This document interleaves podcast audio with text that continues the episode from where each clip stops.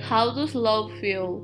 When the night falling and my mind begins to deepen, how does love feel? Many examples of that come to me, but anyone in particular about someone. It will be because the limit of love is still in me, or I am just too selfish to love someone else. Love must feel like a bittersweet affection. Not everything is a true love or a half love.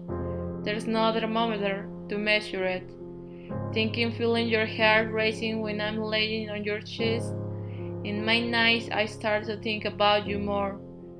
It must feel like being in company when you feel alone. Love shouldn't feel with doubts or feelings.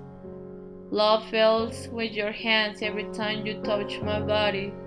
I wish I could feel the love, or I would already learn to find someone who loves me.